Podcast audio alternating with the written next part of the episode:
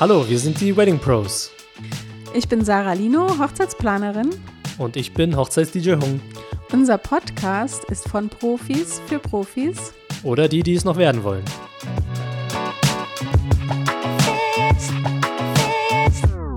Hallo, hier ist der Hung nochmal und die Sarah sitzt mir gegenüber. Hallo. Heute sprechen wir über das Thema, was alles in einen Vertrag hineingehört. Wir haben da ein kleines Sammelsurium vorbereitet und gehen mal einzelne Bestandteile durch. Ich fange am besten mal an und zwar Nummer eins sind die Vertragspartner. Du hattest ja vorhin schon gesagt, Sarah, du hast beide, also wir haben ja oftmals mit Hochzeitspärchen zu tun. Demzufolge hast du beide ähm, Partner, Partnerinnen äh, im Vertrag drin. Einfach nur, um auch das Risiko, Risiko zu streuen, richtig? Ja, genau. Also wir hatten auch tatsächlich mal den Fall, eine Kollegin, also jetzt außerhalb von mir, eine andere Wedding-Plannerin, hatte mal eine Verlobungsparty geplant, schon im November und es sollte im Dezember stattfinden. Und dadurch, dass so viel Stress war und alles so schnell gehen musste, hat sie äh, nicht aufgepasst und hat die erste Anzahlung nicht erhalten. Und dann war das fest und sie hatte immer noch kein Geld erhalten. Und danach haben sie immer noch nicht bezahlt. Ja, und dann musste sie ähm, zum Anwalt gehen und vor Gericht gehen. Und das war, äh, war ein Pärchen, das in einer fetten Villa gewohnt hat. Also sie hatte niemals gedacht, dass sie nicht bezahlen. Äh, und auch derjenige, der, also der Mann hat auch viel Geld verdient, dachte man so, fettes Auto und so weiter. Und äh, ja, letztendlich äh, ging es dann aber über sie, weil sie mit unterzeichnet hatte und sie einen Arbeitgeber hatte, konnte man über sie dann das Geld noch irgendwie einholen, einholen, ja. ja. Also Ja. ganz sehr skurril und schade auch. Ne, weil die waren zufrieden. Also es war jetzt nicht so, dass sie nicht zufrieden waren. Die haben einfach eine fette Party gemacht Ja, ja. und wollten einfach nicht bezahlen. Wow, Wahnsinn. Ja. Ja, aber so, also so streust du das Risiko. Wenn du beide drin hast, dann sind halt beide in der Haftung und dann ist es dir egal, von wem du das Geld dir holst. Ähm, ja, sind beide da quasi drin. Kleiner Disclaimer vorab, den habe ich vergessen. Das ist natürlich jetzt heute in der Folge auch keine rechtliche Beratung. Wir sagen einfach nur, welche Bestandteile wichtig sind äh, für uns aus unserer Sicht, was da wirklich unbedingt hineingehört. Aber wie und was genau, da lasst ihr euch am besten äh, mit über oder mit einem äh, Rechtsanwalt dahingehend beraten. genau. Ja, Vertragspartner haben wir. Was, was, was noch?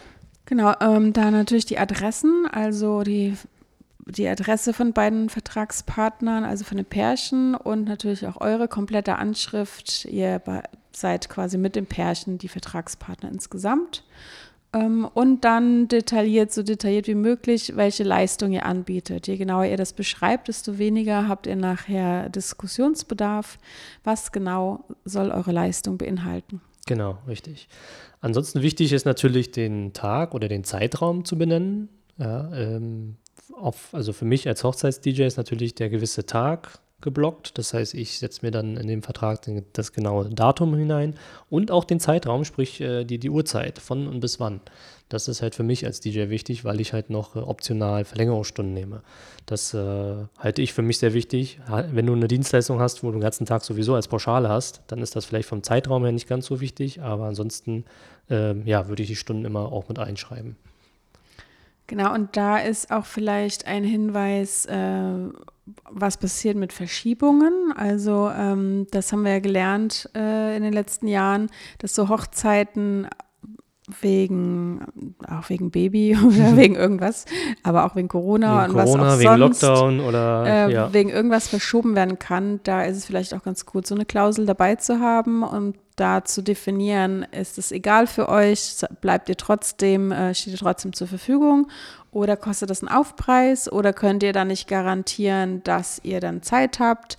Was passiert? Ähm, habt ihr eine Anzahlung? Was passiert damit? Behaltet ihr die ein? Gebt ihr es zurück? Also diese Verschiebung ähm, geht einher mit dem Zeitraum, mit dem Tag. Genau. Die soll also, auch geregelt sein. Ja, ja, also ich für meinen Teil, ich habe tatsächlich keine Verschiebung als DJ, weil es ist halt schwierig für mich. Also ich persönlich, äh, angenommen, die wollen jetzt um eine Woche auf den Samstag verschieben und in der Regel bin ich halt jeden Samstag äh, gebucht, deswegen kann ich da mich nicht verschieben lassen.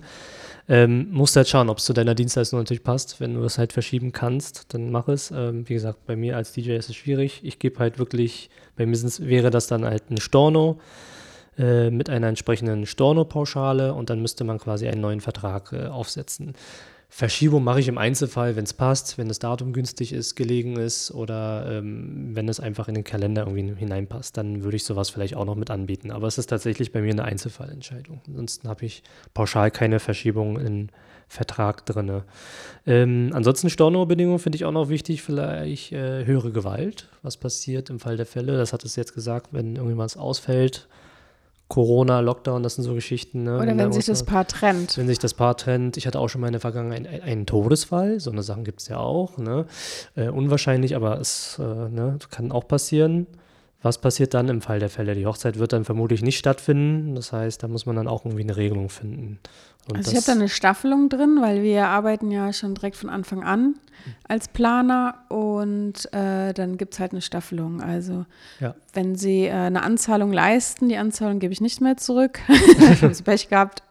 Und dann habe ich äh, sechs Monate vor ähm, Hochzeit und drei Monate vorher. Das ist meine Staffelung. Aber ganz wichtig, was du gesagt hast, das finde ich gut, äh, Anzahlung. Du nimmst also auch Anzahlungen? Ich nehme auf jeden Fall eine Anzahlung, weil ja. ich als Planer fange schon an zu arbeiten. Ja. Bei uns äh, gibt es äh, 40 Prozent Anzahlung und 60 Prozent äh, erst zwei Monate vor der Hochzeit. Aber ich möchte auf jeden Fall erstmal Geld sehen, dann fangen wir an zu arbeiten, sobald das Geld auf dem Konto ist. Ja. Und ich möchte auch das ganze Geld vor der Hochzeit, weil als Planer ist es ja auch ein kleines Risiko, wenn irgendein Dienstleister irgendwas falsch macht, dass das Paar dann nicht sagen kann, das ist meine Schuld, weil es ist ja mhm. auch gar nicht meine Schuld. Ja, wir ja. versuchen ja bestmöglich alles zu machen, aber dass sie da auf jeden Fall von uns da nicht Geld einbehalten ja, können. Ja.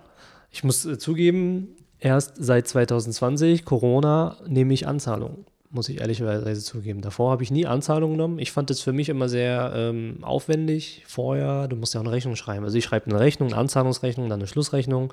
Und vor Corona, vor dem ganzen Gedöns war es halt so, ich schreibe eine Schlussrechnung, eine einzige Rechnung und das war's. Braucht die nicht splitten, die beiden Rechnungen, braucht auch nicht gucken vorher bei der Anzahlung, ob das Geld eingegangen ist und so weiter. Also es hat halt einen kleinen Rattenschwanz mit sich, was sich so zieht. Aber du bist natürlich auf der sicheren, äh, auf der sicheren Seite, wenn du eine Anzahlung nimmst, auch gerade in Sachen Storno-Geschichten, wenn es dann wirklich zum Storno-Fall kommt, dass du dann irgendwie irgendwas in der Hand hast, weil sonst ist es schwierig. Ich hatte so auch so eine Fälle, ich hatte die Stornobedingungen drin, aber im Nachgang wurden dann die Stornos nicht bezahlt. Mhm. Ja, und dann ist es dann, dann ist halt blöd, du hast halt nichts in der Hand. Ne? Ist, äh, insofern ist eine Anzahlung schon sehr, sehr wichtig. Und vor allen Dingen äh, ist es ja auch gut, wir sind ja äh, als Hochzeitsplaner zum Beispiel im äh, meistens im Sommergeschäft unterwegs und haben im Winter weniger Hochzeiten. Und wenn man die Anzahlung nimmt von 40 Prozent, dann glättet das ja auch deine Einnahmen das Jahr Stimmt. über. Also ihr als DJ habt ihr vielleicht noch äh, im äh, im Winter was los ja, mit den Weihnachtsferien oder ja. manche mhm. Gegenden haben noch mal Fasching, ja. aber ähm, das haben wir ja als Planer nicht. Nee, nee, Von daher ist auch gut, es glättet auch ein bisschen das Geld innerhalb, also der, die Einnahmen innerhalb des ganzen Jahres. Genau. Was wir jetzt noch gar nicht gesagt haben, ist der Preis an sich muss ja natürlich rein. Ne? Also der Preis, davon sind wir jetzt die ganze Zeit ausgegangen, aber der Preis der Leistung sollte natürlich auch beziffert sein und drinstehen äh, und es sollte definitiv klar ersichtlich sein, ob das jetzt brutto oder netto ist. Ja, genau. Ansonsten wichtig sind natürlich die AGBs äh, im Vertrag mit festzuhalten. Ich meine, dass die Bedingungen, die wir jetzt hier mit reingenommen haben, das sind ja äh, schon, gehören auch zu den AGBs, aber die kompletten AGBs quasi auch im Vertrag mit drin zu haben. Du hattest mir vorhin gesagt, äh, Sarah, du hattest die AGBs quasi auf einer Seite hinten. Passt das alles auf einer Seite oder ist es mittlerweile schon mehr? Also ich hatte vorher einen Vertrag, wo vorne der Vertrag war, hinten die AGBs und die AGBs waren ein bisschen kleiner gedruckt. ja, genau. ähm, aber wir haben alles überarbeitet und es sind jetzt mehrere Seiten geworden und wir haben uns auch rechtlich beraten lassen und uns wurde gesagt, die AGBs müssen mit dem Angebot schon verschickt werden. Das Brautpaar muss also die AGBs vor Vertragsunterzeichnung kennen. Schon kennen. Hm. Gut, das muss man natürlich dann auch wissen und dann auch so regeln, ähm, sodass man das irgendwie nachweisen kann, dass die AGBs bekannt waren. Ja, ja. Also bei mir reichen die auch nicht auf einer Seite hinten, auch nicht äh, in der kleinsten Schrift. die sind halt sehr, sehr groß, ja. Mm. Weiterer Punkt, die Haftung. Was passiert im Haftfall? Also klar, für mich als DJ, ähm, ich muss natürlich schauen, dass die Sachen, die Gegenstände, die ich liefere, äh, aufbaue, dass die irgendwie vor Stolpergefahren und sonstiges sicher sind. Also das muss irgendwie beschrieben werden in dem Vertrag. Aber auch auf der anderen Seite für das Brautpaar, was passiert im Fall der Fälle, wenn Sachen beschädigt werden Bei mir ist es vielleicht die Tonanlage, beim Fotografen ist es die, ähm, die, die Fotokamera. Mhm. Genau. Ähm, bei der Location sind es die Stühle oder sonstiges, die in der, Regel auch mal Fußböden, ja. so eine Sachen. Also so eine Haftungsgeschichten gehören da natürlich auch mit rein, ganz, ganz wichtig. Ähm, weil das kann schon mal passieren. Es ist ein Fest äh, und die Leute feiern und äh, ja, ich habe schon Locations gesehen, die eine Versicherung möchten. Ähm, auch die Schlösser zum Beispiel, wenn man in einem Schloss heiratet äh, von der preußischen Stiftung, da gibt es äh, Verträge, dass das Brautpaar eine Haftpflichtversicherung für diese Veranstaltung abschließen Ach, muss. wirklich, ja? ja. Wow. Und sie müssen es nachweisen. Wenn es gerade in äh, Schlössern, wenn es da ganz tolle Fußböden oder sowas gibt, ja. so ähm, zumal die auch denkmalgeschützt antike sind. Dinge, ja. die man beschädigen kann, dann ist das auch üblich. Ja.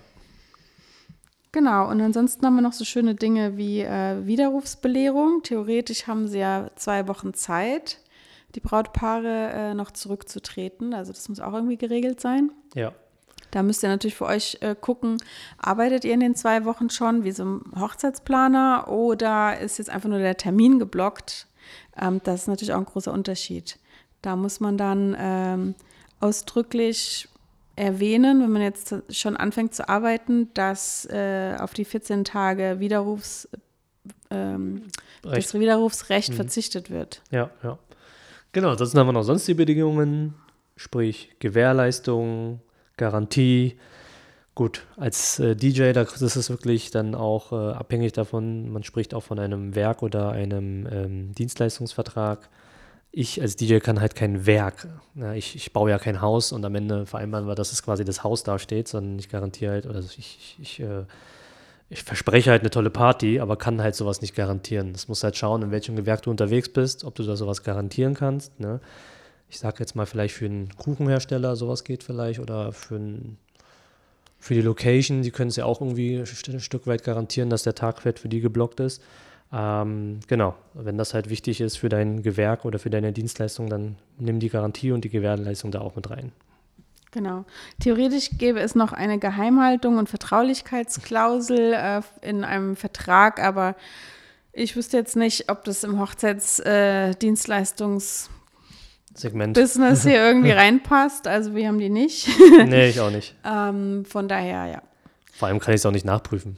So, also ja, schwierig. So, also ich weiß jetzt auch nicht, was man da geheim halten soll. Also doch, äh, mir fällt eine Sache ein, wenn man natürlich prominente Paare hat, äh, kann man das natürlich schon so machen, dass ähm, die ganzen Dienstleister nicht darüber reden dürfen, dass sie da diesen prominente Hochzeit haben. Okay, also ja, das kann ich, da gibt es schon eine Geheimhaltungsklausel, dass es nicht rausposaunt wird, dass der Promi XY ja. jetzt an dem und dem Datum an dieser äh, Location ist. Ne? Ja, also stimmt. da, das kann man schon unterschreiben lassen. Und dass man da auch äh, keine Fotos zeigt zum Beispiel. Ne? Das ist schon was Wichtiges. Fotos ist sowieso ein großes Thema. Ähm, Ihr dürft nicht einfach auf Instagram alle eure Sachen posten und zeigen. Äh, die Brautpaare müssen zustimmen. Ne? Ja, also wenn man da irgendwelche Gesichter zeigt oder irgendwelche Daten, Namen äh, nennt, das Brautpaar muss zustimmen. Und deswegen haben wir das auch im Vertrag mit drin. Viele Fotografen, es ist auch sehr üblich, dass man das direkt bei Vertrags Vertragsabschluss bespricht ja. und das Brautpaar dann sagt, äh, ja, ich bin fein damit, du darfst mich zeigen, oder aber nein, das will ich auf keinen Fall. Ja, genau. Ja, ich habe auch so eine Social-Media-Klausel, so nenne ich sie immer, liebevoll. Und äh, da kann man halt ankreuzen, ob man das möchte oder nicht möchte. Mhm. Ähm, weil du brauchst wirklich definitiv vorher die Zustimmung.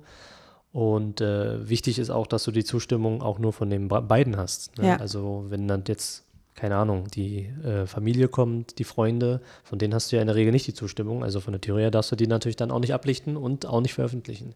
Das genau. sind diese Persönlichkeitsrechte. Besprecht es einfach mal mit eurem Brautpaar, mit eurem Hochzeitspaar und wie die mit dem Thema ähm, umgehen und dann kommt man da eigentlich auch zu einer sehr, sehr guten Lösung.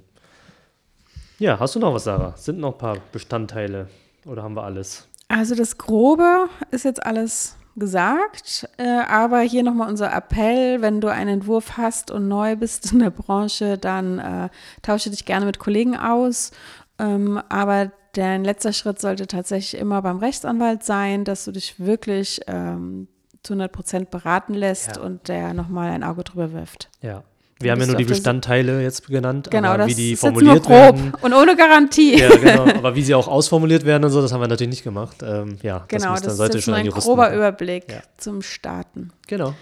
Genau, so, dann äh, vielen Dank, dass ihr wieder reingehört habt und bis zum nächsten Mal. Bis zum nächsten Mal. Ciao. Tschüss.